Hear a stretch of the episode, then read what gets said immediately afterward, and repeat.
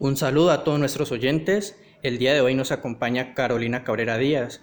Ella es la coordinadora de la Oficina de Desarrollo Rural y Extensión Agropecuaria. Ha trabajado en la Secretaría de Agricultura Departamental, en la empresa forestal del Huila y la CAN. También se formó como ingeniera de agronomía en la Universidad Nacional Abierta Distancia UNAD. Carolina, bienvenida a Caminando por Nuestra Tierra, un espacio de radio UNAD virtual pensado para interactuar y hablar del medio ambiente, hoy desde el municipio de Guadalupe en el departamento del Huila. Muy buenos días, Carlos Andrés y toda la amable audiencia de Caminemos con la Tierra. Eh, gracias por la invitación, por eh, visitar y querer saber un poco más acerca de la riqueza natural de nuestro municipio de Guadalupe. Carolina, cuéntenos cómo está el municipio en materia de fuentes hídricas. Bueno, Carlos Andrés, Guadalupe es un municipio bastante diverso, con mucha riqueza natural y por supuesto riqueza hídrica. Guadalupe es uno de los eh, escenarios eh, naturales que surten de este preciado líquido como lo es el agua al río Magdalena por sus diferentes vertientes como la quebrada La Viciosa, que nace en nuestro territorio. Se resaltan es la, la quebrada la, Miguela, Chontaduro, Apaguache. Eh, tenemos aquí también eh, La Pintada, entre otras vertientes que eh, representan el recurso hídrico del municipio de Guadalupe, que nacen en las partes altas del municipio, zonas montañosas, eh, de, esta, de este bello municipio que hace parte de la zona del corredor tras, trasandino amazónico, donde termina la Amazonía colombiana, la zona andina colombiana, perdón, y damos comienzo a la Amazonía, que es, eh, eh, estamos aquí pues en límites con el departamento del Caquetá.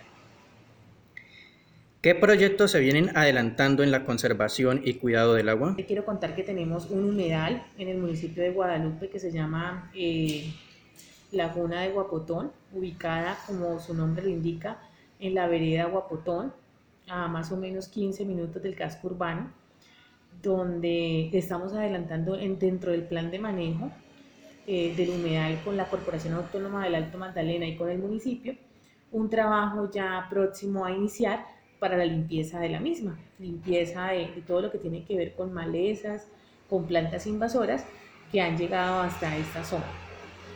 Eh, te puedo contar también que por pertenecer a la zona eh, ubicada eh, pues en el, en el, corredor del río Suaza, pues hacemos parte de un programa que se llama el PONCA. No sé si de pronto tú tengas conocimiento, pero el PONCA es el plan de ordenamiento de la cuenca del río Suaza.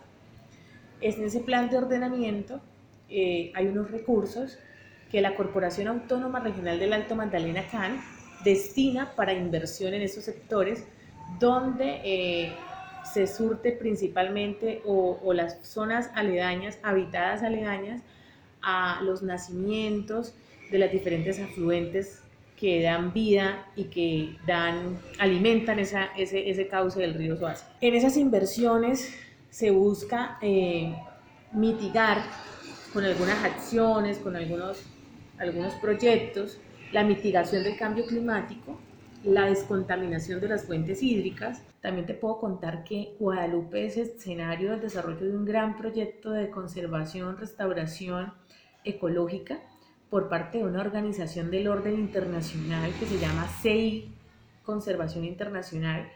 Eh, es una organización que trabaja de la mano con la Corporación Autónoma Regional de Alto Magdalena, buscando restaurar, conservar eh, zonas y espacios, eh, escenarios donde se ha venido desarrollando actividades como la actividad cafetera.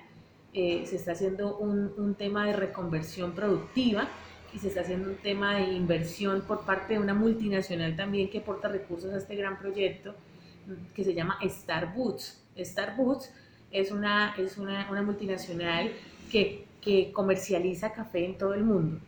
Entonces, en ese orden de ideas te cuento que esta, esta organización hace presencia en el municipio, ha priorizado el municipio y ya llevamos aproximadamente 20 hectáreas, reforestación y restauración ecológica. ¿De qué te estoy hablando?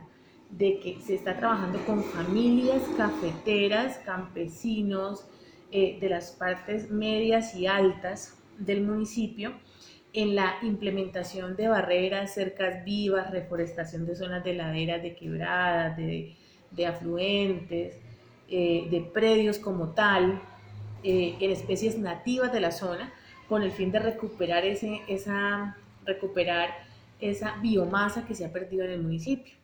¿Qué efecto tiene esto eh, al tema que estamos hablando hoy? Pues que este tipo de actividades permiten eh, recuperar la sostenibilidad de los territorios, permite recuperar de alguna manera y devolverle a la tierra un poco de lo que ella nos da. Entonces, esa explotación que ha ejercido el campesino durante muchos años en las partes eh, altas, en las partes montañosas, esa expansión incluso indiscriminada, Carlos Andrés, de la frontera agrícola, ¿verdad? Porque por, por sembrar y por querer tener y producir mm, se ha tumbado y se ha talado mucho eh, eh, y no solamente en Guadalupe, sino que es un flagelo que vive nuestro país. ¿Cuáles son las áreas protegidas a nivel de, de, recursos hídricos con las que cuenta el municipio? Bueno, Carlos Andrés, Guadalupe es un municipio, como te decía, con un una amplia zona de conservación. Guadalupe no se encuentra inmerso, te quiero contar, dentro de los parques municipales naturales. Guadalupe no tiene esa declaratoria, ni su zona de conservación se encuentra inmersa dentro de parques parques naturales regionales como, como sí lo existen, digamos, aquí en, eh, eh, en, el, municipio de Pitalito, que, que, hay un parque regional natural, el municipio de Garzón Gigante, que está el Cerro Páramo de Miraflores, que es un cerro reconocido, un páramo, una zona de conservación reconocida y pues registrada, reconocida ante, ante parques nacionales eh, naturales, pero sí tenemos un área de conservación bastante importante. En este momento Guadalupe tiene más de, más de 50 predios que se han comprado a través de los años, dando también cumplimiento a, la ley segunda de, de 1999 que obliga a los municipios, a las entidades territoriales a invertir el 1% del recaudo propio eh, en temas de conservación, de mitigación del cambio climático, eh, de compra de predios y todo lo demás. Hablemos un poco del cambio climático. ¿Cómo ha afectado a nuestros recursos hídricos en el municipio? En, en, los efectos, gases y demás que generamos nosotros con nuestras actividades industriales, eh, en la misma agricultura, el uso de los agroquímicos, de plaguicidas, que están dando fin a las polinizadores del mundo, que son las abejas, y muchas otras actividades que realizamos diariamente, porque todos somos artífices de ese gran daño Carlos Andrés, todos. Aquí en, la, en el planeta, en nuestro país, en nuestro municipio, en los territorios, no hay una persona que pueda decir yo no genero contaminación, yo no genero ningún tipo de impacto negativo al medio ambiente. Entonces, en nuestro municipio, pues obviamente no es, no está excepto de, esta, de este escenario de contaminación y de cambio climático. Un factor muy preocupante en el cambio climático para el municipio de Guadalupe es la contaminación de las aguas residuales de uso doméstico y aguas mieles eh, por las actividades cafeteras o actividades agropecuarias en, las zonas veredales del municipio. Los sistemas de tratamiento para, tales, para estas aguas no son suficientes. Eh, la verdad, son muy pocas las fincas, las viviendas que tienen implementado dichos sistemas. Y algunos de los que los tienen implementados mm, ya son obsoletos o no han funcionado debido a, a múltiples factores. Se necesita con urgencia que en nuestro municipio se, haga inversión para la mitigación del impacto que está generando este tipo de actividades agropecuarias sobre nuestras fuentes hídricas. Es un llamado a las entidades del orden eh, ambiental, del orden regional, nacional, para que apoyen a los municipios, a las entidades territoriales como la Administración Municipal de Guadalupe, en la cual me desempeño en este momento, para que aunemos esfuerzos, para que de manera eh, eh, articulada busquemos soluciones para mitigar este gran impacto. Es, complejo el tema del cambio climático, además la disposición de las basuras. Tú sabes que nosotros en el municipio de Guadalupe no contamos con una planta de tratamiento o bueno, una planta de reciclaje como tal. Se tienen que llevar hacia otros lugares porque eh, estas islas o estas zonas eh, de, de, disposición de residuos sólidos pues no están autorizadas en el centro del departamento y tenemos que disponerlos en, la ciudad de Florencia, Caquetá o en la ciudad de Neiva. ¿sí? Eso aumenta el costo operativo de las empresas públicas, pero no hablemos solamente del costo, sino del desgaste humano, eh, de la del mismo alcance que pueda tener la, la, entidad territorial para, para darle solución a la, a, la, a la, evacuación y recolección de esos residuos.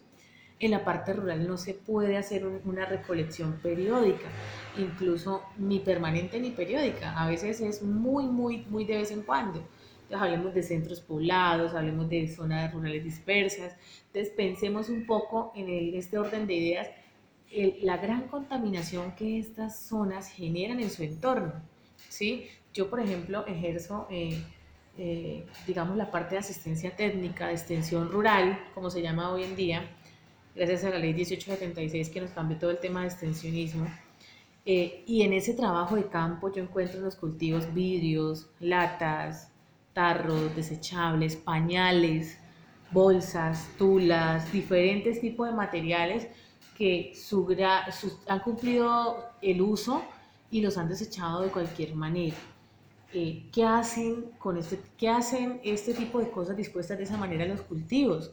En las zonas incluso eh, aledañas a las quebradas, a las fuentes hídricas. Pues no están generando otra cosa diferente que contaminación al entorno, ¿verdad?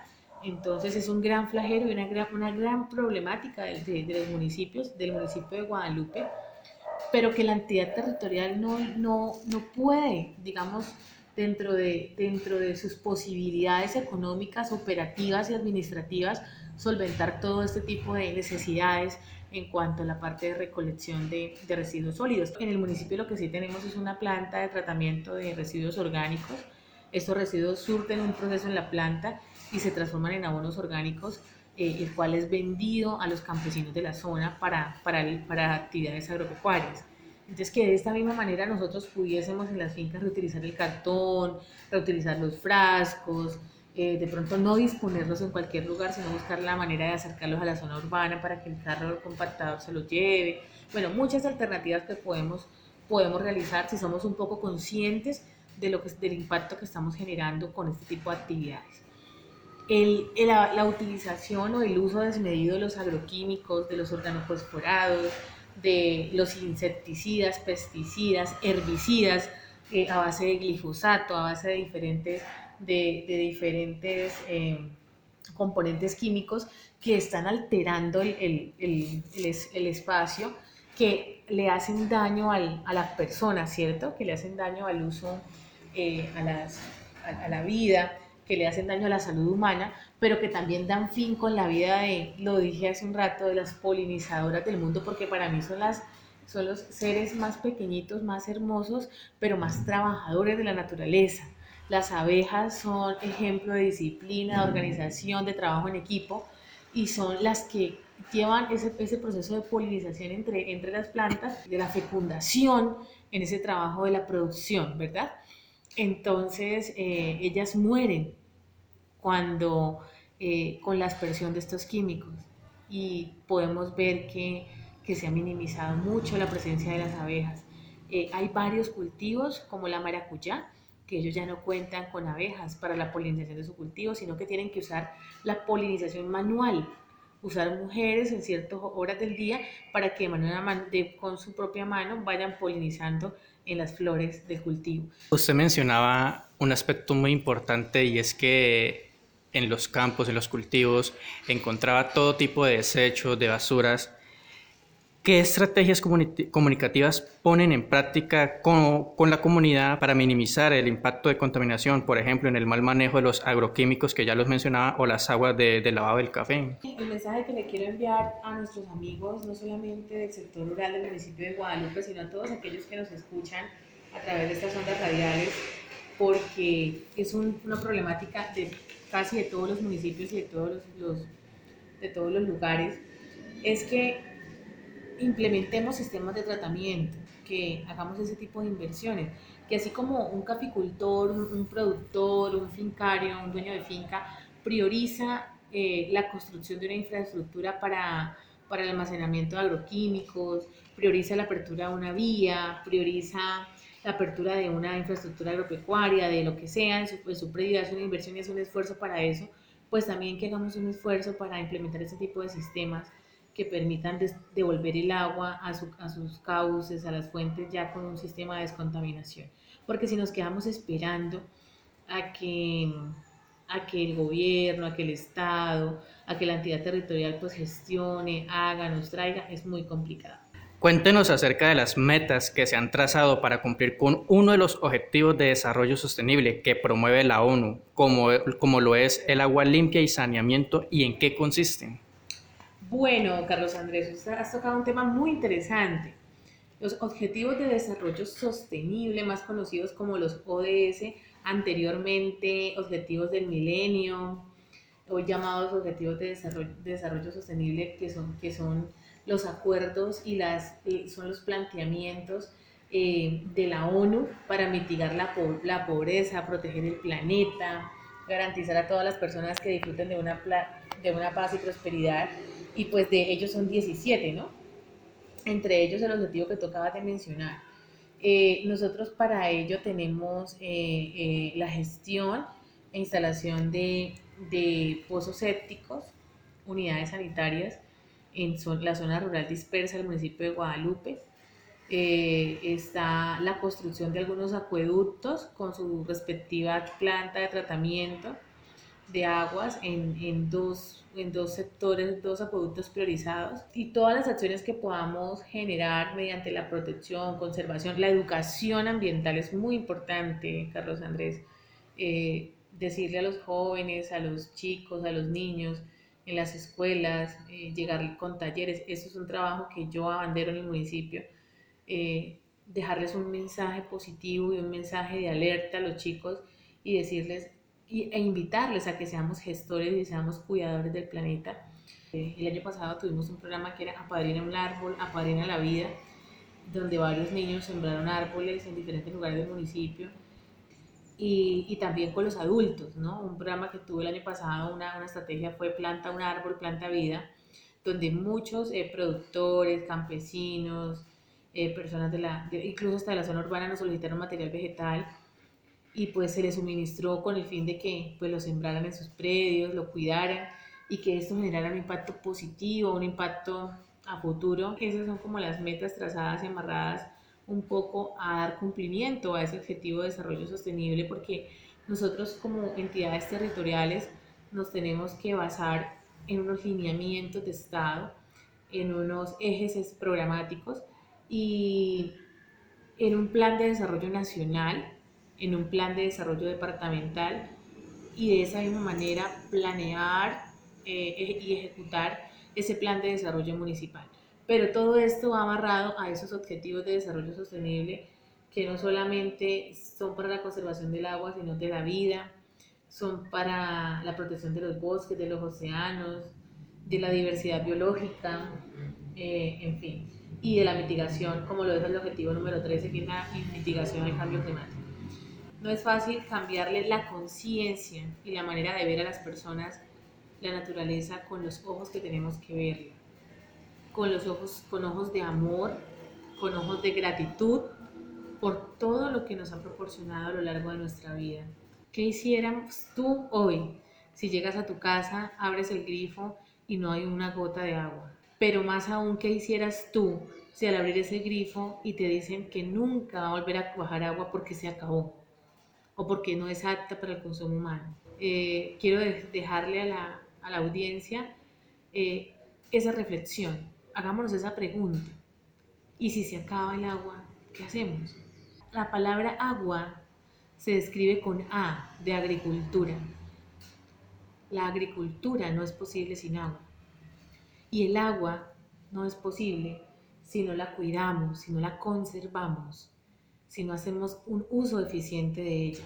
A propósito de las juventudes, de los jóvenes, como bien mencionaba, En el aspecto social, ¿qué nos puede contar acerca del nodo Jóvenes de Ambiente? El, el, nodo Jóvenes de Ambiente se venía trabajando desde la administración anterior aquí en Guadalupe y lo implementamos nuevamente en el año inmediatamente anterior con el componente de educación ambiental de la Corporación Autónoma del Alto Magdalena CAN, con la ingeniera Wendy Ramírez hemos venido trabajando, donde ya hay un grupo de 15 chicos trabajando con nosotros de manera articulada en programas, estrategias de educación ambiental, de limpieza, de jornadas de reforestación, de actividades educativas en torno a lo que tiene que ver con el medio ambiente, con la conservación de los recursos naturales y con todo lo, lo, que tiene que ver con educación ambiental, que es muy importante, educarnos para cuidar el medio ambiente. Carolina, muchísimas gracias por haber estado aquí con nosotros compartiendo en Caminando por nuestra Tierra.